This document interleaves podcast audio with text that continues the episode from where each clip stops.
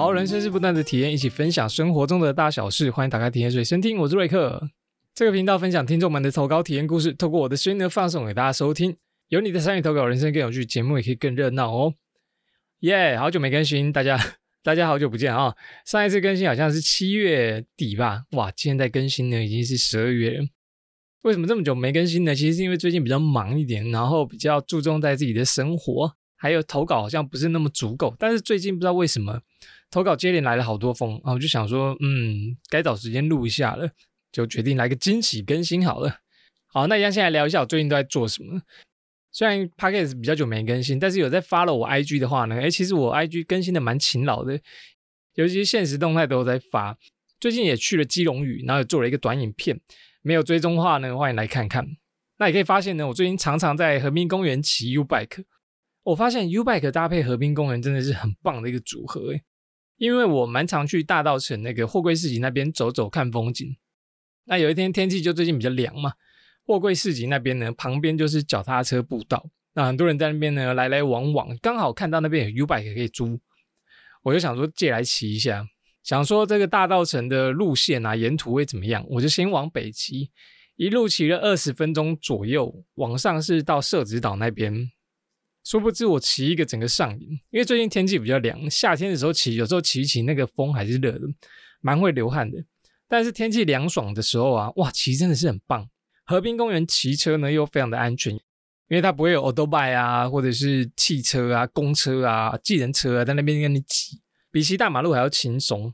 而且路上也可以看到很多不同景色哦，就是比如说有在跑步的人，有在约会散步的人，有在遛狗的、遛宠物的。有在飙脚踏车的，没有了，是很认真在骑脚踏车；有在玩滑板的，哇，各式各样，或者是在练那个火球术的。我就觉得哇，这河滨公园怎么这么多有趣的风景？后来整个骑上瘾。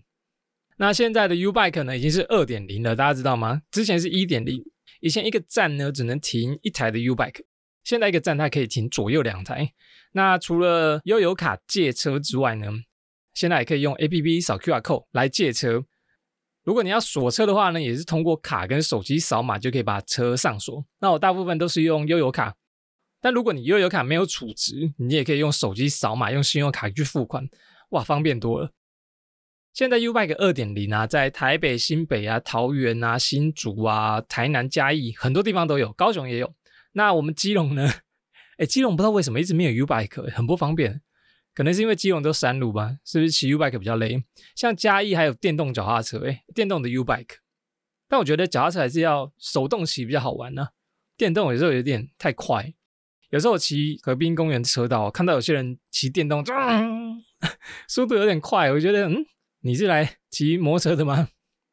那网络上就有很热门的河滨公园脚踏车推荐步道，第一个最多人骑的就是基隆河的河滨自行车道。这个基隆河河滨自行车道啊，总共大概四十七公里吧。它可以从关渡，然后四林骑到松山南港，沿途呢会经过百林河滨公园、大家滨公园、迎风河滨公园，然后再到饶河夜市，可以去饶河夜市吃个饭、逛逛走走。那第二个呢，就是淡水河的河滨自行车道。淡水河河滨自行车道呢，就是我刚刚骑的，它可以从大道城到社子岛。然后社子岛到万华蒙甲、延平河滨公园都可以，是整个台北呢第二长的河滨自行车道。还有其他的像景美啊自行车道，它会经过正大跟世新大学；新店溪的自行车道呢会经过公馆还有师大夜市。其实都蛮多人骑的，但离我比较远，我就比较少出现在那边。所以大家有空的话呢，或者你住的地方呢离那边比较近的话，你都可以去那边骑一下。我觉得骑脚踏车是一个嗯很放松，你可以什么事情都不用想，就慢慢的欣赏风景，很疗愈的一个算是运动吧，就是一个行程呢。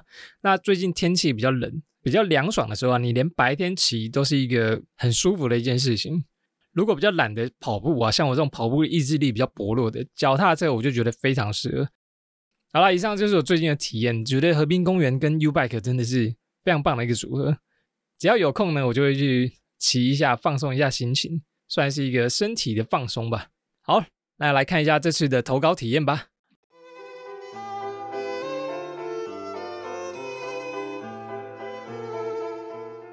好，首先第一个投稿来自于冯九珍的花田一路。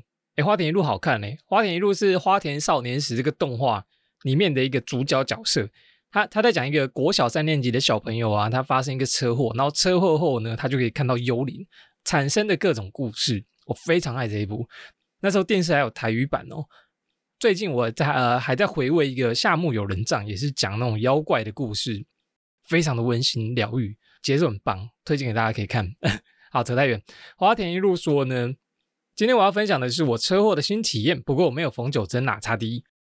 虽然是不太好的事，但是我觉得里面发生蛮多有趣的事情，值得分享。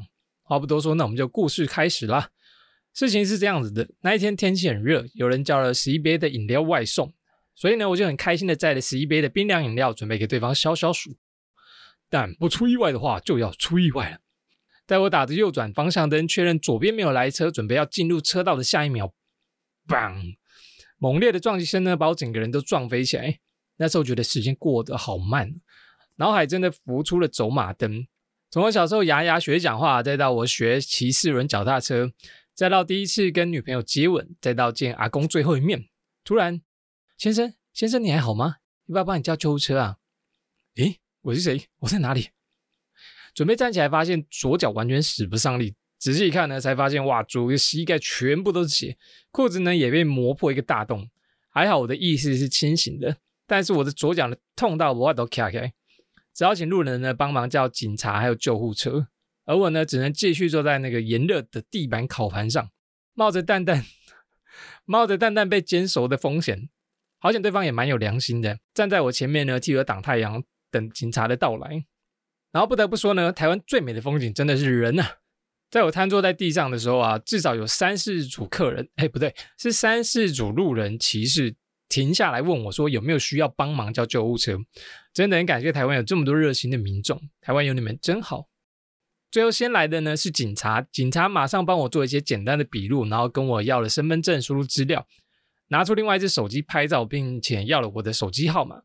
有趣的事情来了，只见他打开 IG 线动，然后抛上肇事地点，打上我的手机号码在正中央。我在想说：“What the fuck？都什么时候了，怎么还有心情发线动？”虽然我也有抛啦，嘿嘿。但后来呢？听说他们的交通警察一天要处理好几十件的车祸，可能这样比较有效率吧，也可以比较明确知道时间地点啊，之后要怎么找比较方便。接下来发生第二件有趣的事情，在我被救护车哦音哦音送去医院的急诊的时候啊，护理师第一时间不是问我的姓名或者哪里受伤，而是问我说从哪里来。我要问我从哪里来，我的故乡在远方。喂，哎，这个很累，还有唱歌各种梗。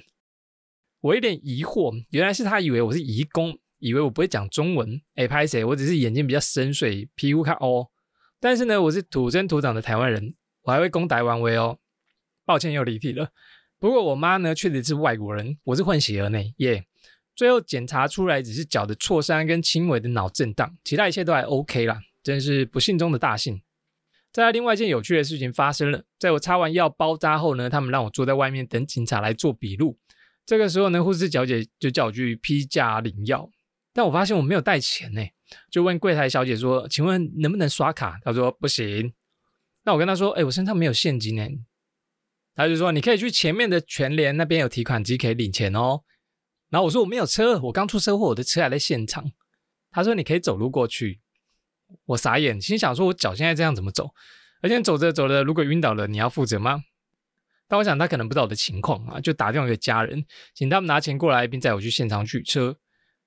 例行性的呢，让我吹气进行酒测，这个也是我第一次测这个东东，哇，蛮新鲜的。原来是要吐五秒，然后机器呢就会有单子跑出来，知道你有没有喝酒，再做一些详细的笔录，包括事情发生的经过啊，有没有打方向灯啊，路口啊有没有号志，都问得非常的详细。最后在五个地方签上你的大名，哇，这件事情就大功告成。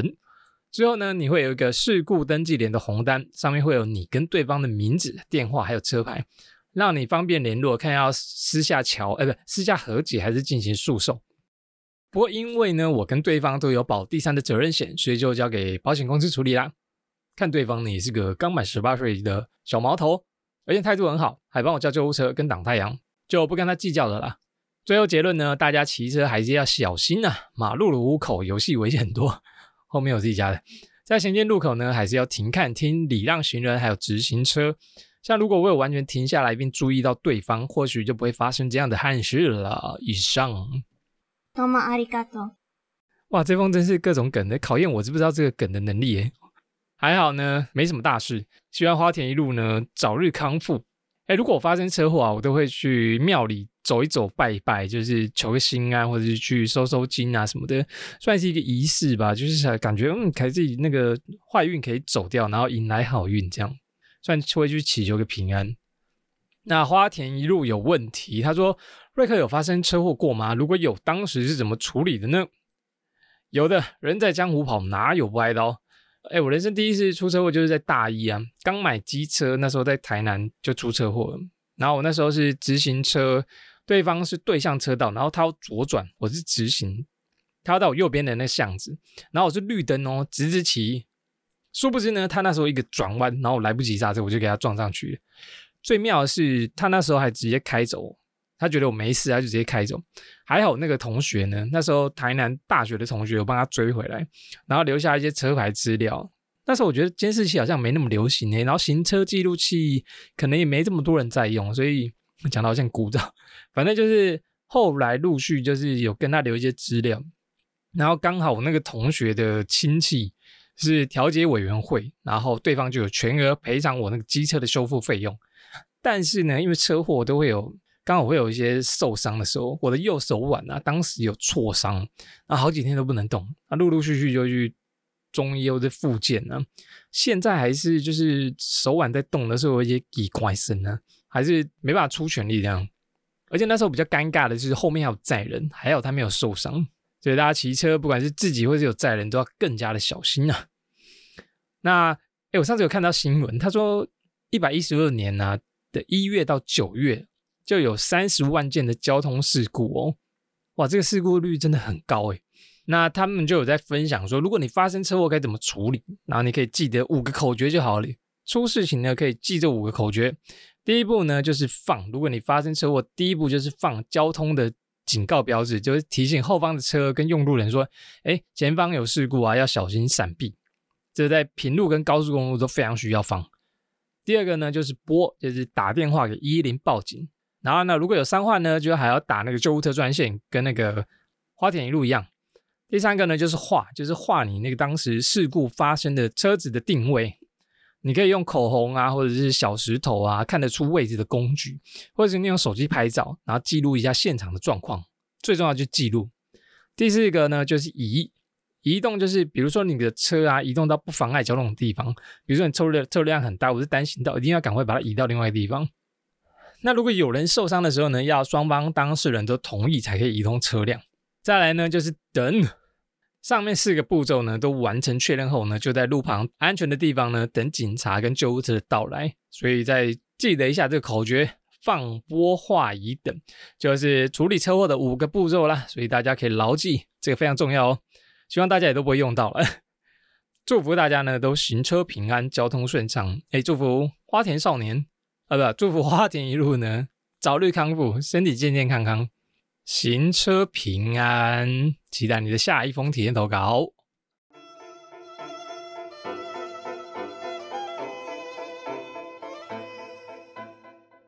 好，下面的体验投稿呢，来自于 Elisa 童童说呢，嗨嗨，我变六年级了，这次又来投稿有关运动，这次要来分享呢第一次进天母棒球场看球的体验哦。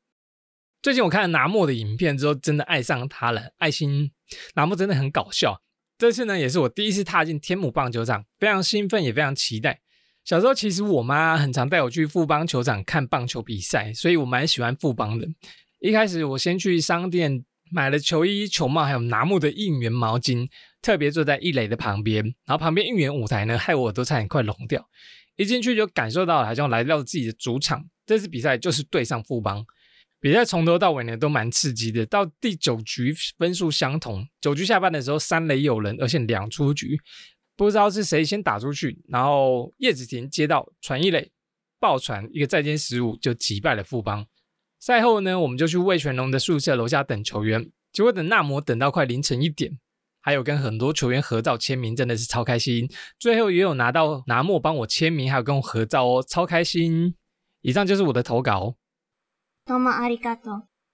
哇，童已经国小六年级了，再过不久，是不是就要升上国中了？一路从我们国小变国中的听众，苦哦。拿莫拿莫啊，不在手内。拿莫看一下，拿莫一样是花莲人，然后目前呢在魏全龙队，守备位置呢是一垒手、游击手，金马才二十五岁，哇，真年轻啊！第一次看棒球啊，也是到天母棒球场， 但我那时候有点忘记看哪一队，太久以前了，因为我蛮久没去现场看棒球了。大家知道现场看棒球啊，现在平均的票价是多少吗？台湾的票价棒球其实还蛮便宜的，最便宜呢两百到五百，就可以看一场棒球赛。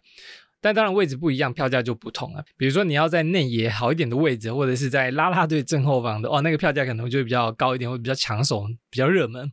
所以我其实还觉得还蛮便宜的。那我之前才知道天母棒球场，因为是味全龙的主场嘛，对不对？它有推出一个叫龙岩烧烤席哦，这龙岩烧烤席蛮厉害，就它你可以一边烤肉一边看比赛，而且那个位置还不错。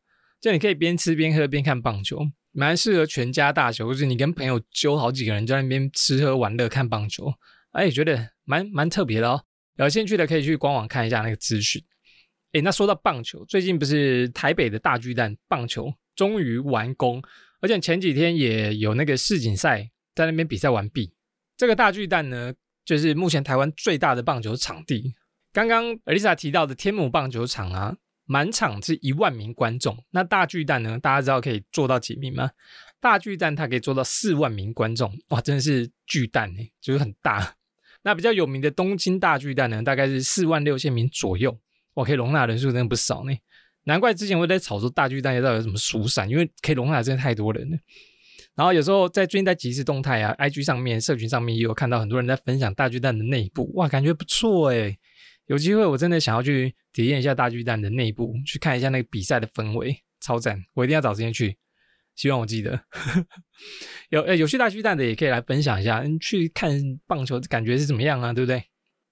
那 Alisa 问题哦，他说：请问瑞克有看中职吗？呃，比较少。最喜欢的球队以前是兄弟象，那时候兄弟象很强诶，有那个彭正明恰恰，然后林志胜大师兄。以前我最迷中职的时候，就是他有一个。游戏叫《全民打棒球》，在我大学的时候吧，那时候认识了蛮多，就哇，很多球员都是在那个游戏里面认识的，蛮好玩的一款。那现在呢，可能是乐天哦，因为他的啦啦队有李多惠，所以蛮常看到的。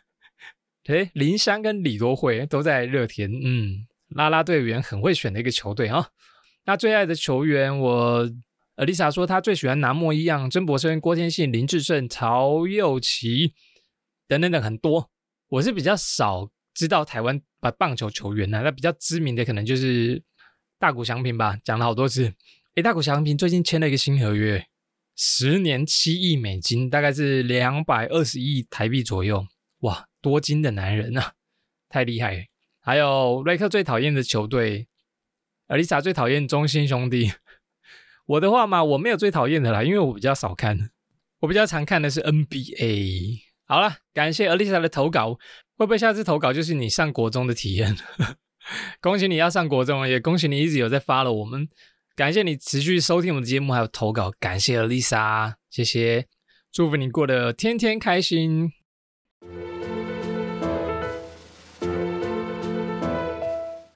好的，下面一个投稿来自于 Joy，标题：临时演员的新体验，故事大纲：当兵的排长。现在在做临时演员经纪人。某一天，我在排长的 IG 看到在招募演员，那看到时间呢跟角色都感觉蛮轻松的，就想说报名一下。是在一个礼拜六的晚上十点半到隔天早上的六点，地点呢在电影院。那他需要观众三十五个男女各半，还有记者五个。那酬劳呢，观众跟记者都一样。我本身呢一到五都是有正职的工作，时间礼拜六的话 OK 没问题。观众跟记者呢感觉都蛮轻松的，但是。感觉观众又更轻松，所以我就跟那个排长报名了观众，然后上传我的 model 卡等选角通知。过了两三天呐都没有通知，我想说啊应该就没了吧。同一时间呢还有别场，不然我再投别的看看。就在我有这个想法的时候啊，就被通知我已经选上了。那我就第一次拍电影的体验。礼拜五还紧急联络认识的设计师呢，帮我染烫头发。就在我开车今晚弄头发的路上，剧组就通知说有一半的人员会被砍掉。我就看了一下那观众名单啊，没想到我的名字消失了。就想说算了啦，不然礼拜六睡饱一点好了。然后再往下滑，哎，没想到我被换成当记者了，哇，有点紧张哎，不知道会不会有台词，晚上还睡不好。隔天呢，我就急急忙忙，早上十点就到那边了，看了一下附近，哎，那龙博廊怎么都没有人？再看一下群主啊，原来我记错时间了，我提早十二个小时到，PM 看成 AM，哇，也太早。要来开车呢，回家睡一下再去现场，真的是蛮不错的一个体验。在电影院里面看看明星，交交朋友，觉得不错。下次有机会的话呢，时间上也 OK，我还会想再参加。以上。どうもありがとう。想请问瑞克有体验过临时演员吗？哇，临时演员。之前我在职业那一集说，就是我出社会的第一份工作啊，就在经纪公司嘛。然后那个经纪公司主要就是在安排演戏通告、 戏剧的执行制作啊，或者是选角，他们会先看脚本，然后看这场戏大概需要哪些角色啊，比较大的角色通常都需要试镜啊，不然就是比较有名固定的演员。再来就是会分成特约演员、大特、中特、小特。大特就是台词好几句，或者是角色很重。常常有联系的，再来中特呢，可能就是 Joy 演的，可能会有几句的记者，或者是几句的什么串场。那小特呢，就是一两句台词，可能就是路人碰到之类的。再就是灵眼，灵眼就是背后走动的路人，就是很多场景需要，哦，后面后面路人，医院啊、电影院啊，或者是路上的行人，这些都是灵眼。大家如果有在看那种剧啊，你看后面出现越多人。就代表这个场面越大，他请的人就越多，那个经费就烧越多。我以前在那个戏剧公司，记得有一部电影叫做《南方小羊牧场》，啊，主角是柯震东，还有简曼书，他在讲一个补习班的故事。哦，那个场景有一场非常的大，它是一个半夜的戏，然后要找很多几百位的灵演去当学生，那他们呢要从窗户那边射纸飞机出来，然后好像拍一两个晚上吧。哇，超累！我找人找到快疯掉，五十个、一百个人，根本没什么人有时间，而且他是在半夜。然后记得在十年前，那个零演的费用通告啊，是十拿五百，那经纪公司会拿多一点呢。那有些呢拍很久，有时候一两个小时收工就比较好赚。那有些夜戏呢就拍超久，像 Joy 的夜戏，哇，那个就是拍到早上，我觉得这个就比较硬。那时候呢，原本想说走幕后，因为我看到镜头会害羞，我有我有镜头恐惧症。但后来好几次都被那个执行选角 都叫我去客串一下，所以我也拍过蛮多蛮多次，像是 MV 啊、电影，还是一般戏剧、连续剧，好像都拍过。广告广告好像也有，但都是尽量不露脸为主啦。然后印象中呢，我也演过大特，对戏的人呢是一个嗯蛮蛮漂亮的演员，然后演一个。喝醉酒的大学生，然后要去欺负他，还要说台词，哦，真的超难演，喝醉真的超难演，五告拍谈。但回想起来蛮有趣的，会成为我生命中一个非常记忆深刻的经历。然后我那个时期配合过的演员哦，就是当时可能有当过零演中特大特，有些呢现在已经是知名演员了，就是已经固定角色，是真正的演员，或者是不同领域的表演者，可能是网红啊，或者是。做的很好的，我都觉得哇，非常有趣的。看着大家同一个时期，然后后来有各自不同的发展。我觉得灵演这块戏剧这一块啊，灵演它算是一个非常基础入门的门槛。有表演欲望或者想演戏的人呢，可以去尝试看看，搞不好你会爱上这个演戏的感觉。那你接下来就会去挑战各种不同的戏路，但也要小心不要被经纪公司乱骗像我们之前有聊过那种 model 卡，就要给你收很多钱的。那如果你觉得时间很多啊，想去试一下灵演，然后赚个小费也很 OK。那推荐我最近看了蛮多部台剧，就觉得哇，有生之年蛮好看的。那台湾的戏剧圈呢，其实制作经费都很短缺，所以对于那种灵演的酬劳啊，其实真的都预算不高，拍戏的环境蛮困难的。然后有好的作品真的不容易。大家呢，如果觉得好的戏剧，也可以多多支持台湾的戏剧圈。好了，感谢就的投稿。这应该是你第一次投稿吧？祝福你呢，在拍摄期间都可以顺利早早收工，然后也可以得到一个好的角色，讲讲台词也不错。好了，以上就是这些投稿，感谢大家。来念一下那个 Apple Podcast 的五星留言。哇，我之前有一阵子大概半年没有人留言，然后上一集讲到捐血，哇，发现突然多了好几个留言。来念一下。首先呢，来自于昵称什么昵称啊？应该这样念会不会太凶？感谢每位热血的捐血者。去年确诊急诊淋巴性白血病啊，住院治疗期间呢，接受了好多包善心捐血者的红血球以及血小板。哦，原本就很怕打针抽血，所以在知道有捐血小板的方式，更加佩服，更加感谢各位善心捐血者，谢谢你们让我可以活下来。哦，是有接受过捐血的人呢，难怪这么有感。其实那个捐血小板的针啊，我是有分享过，真的蛮粗的，就是会比较痛一点点啊。所以，我我真的其实也蛮佩服那些无偿去捐血者，或者是有时间就去捐血的人，很厉害。像这个捐血啊，真的可以帮助到这种患者，就觉得嗯，好像真的是做了一件好事，得到这种回馈，我觉得很棒。下一位呢，来自于二八二五八九四四七，他说分离术捐血。以前捐血的时候啊，偶尔会看到阿贝在做分离术捐血。那某一次呢，在捐血问问题的时候，就问了说：“护士，我能不能做分离术的捐血？有没有什么条件？”结果被委婉的拒绝。原因呢，是因为女生比较容易有抗体，所以不适合。所以基本上都是以男生为主，所以没办法体验。哎，对耶，之前好像是有说过，女生真的比较困难，因为她的条件很严苛。哇，一般女生连要捐血都蛮严苛的，所以你你有在捐血的习惯就很赞哦。下一个呢，来自于 D E V I L，他说第一次写评论，从哈拉充能量过来的，在那边呢听不到瑞克的声音还是很不习惯，继续支持做下去哦。不好意思，我最近比较懒一点点，有我还是会尽量更新的啦，有时间我就会更新。哎，有投稿我还是会更新哦，然后投稿多一点哦。哎，如果没看到我投稿的话，也可以来 I G 找我，I G 我觉得更新的蛮认真的啦。哈，下面一个五星留言呢，来自于时尚帅哥，他说来找瑞克啦。第一次就先听 EP 十九的分离术捐血，我想起人生还没有捐血前呢，感觉捐血很可怕，随时会晕倒。但在人生第一次捐血后呢，感觉整个人放松很多啊，莫名觉得很舒服。捐血并不可怕，大家可以去捐血哦。哎，说捐血啊，会有一种代谢的感觉，就是把你的旧的血液抽出来，也不是旧了，就是把你的血液抽出来，那你的身体会代谢新的血嘛，你的就会有加速循环的作用。说到这个捐血，前阵子南部登革热不是蛮严重的嘛？然后那个捐血中心竟然有打电话来给我，说：“哎，最近有没有要考虑去捐血？因为他们现在蛮缺血库的。”那我原本打算说下礼拜我就去捐血，结果隔天礼拜流感，我直接傻爆眼，然后整个行程就打乱掉。所以接下来找时间我还要再去做一次捐血的动作。